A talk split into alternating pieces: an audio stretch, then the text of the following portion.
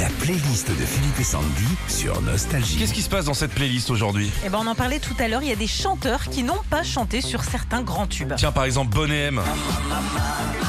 Pourtant, euh, hein? Bah ouais, tout le monde se souvient de ce groupe disco à qui on doit de nombreux tubes. Bonnet M, c'est trois chanteuses et Bobby Farrell avec Ouais. sa grosse voix.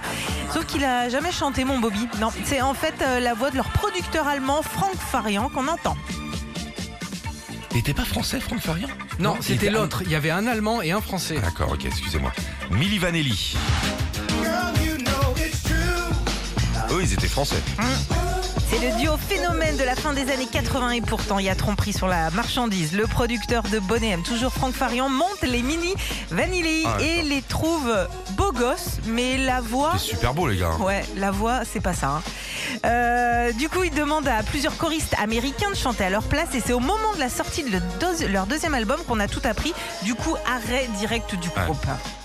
Il était venu nous voir, euh, Fabrice Morvan, je crois, l'année Ah dernière oui, avec oui, Guillaume. Denaro. On va le mettre ce disque plus souvent, Régis. Parce que ça, s'il y a bien un tube 80, c'est celui-là. hein. Pardon. Avant, avant ça, Philippe, toi, tiens-toi bien. Den Harrow n'a jamais existé. C'est en fait un projet de plusieurs chanteurs qui sont euh, répartis des chansons sous le pseudo de Den Harrow. Ils ont juste pris un gars pour faire les playbacks et les pochettes des 45 tours. Et pourquoi ce nom Den Bah, Parce Oui, que c'est un jeu de mots, puisqu'en italien, Denaro, ça veut dire argent, pépette, Dinero. flouze. Dinero.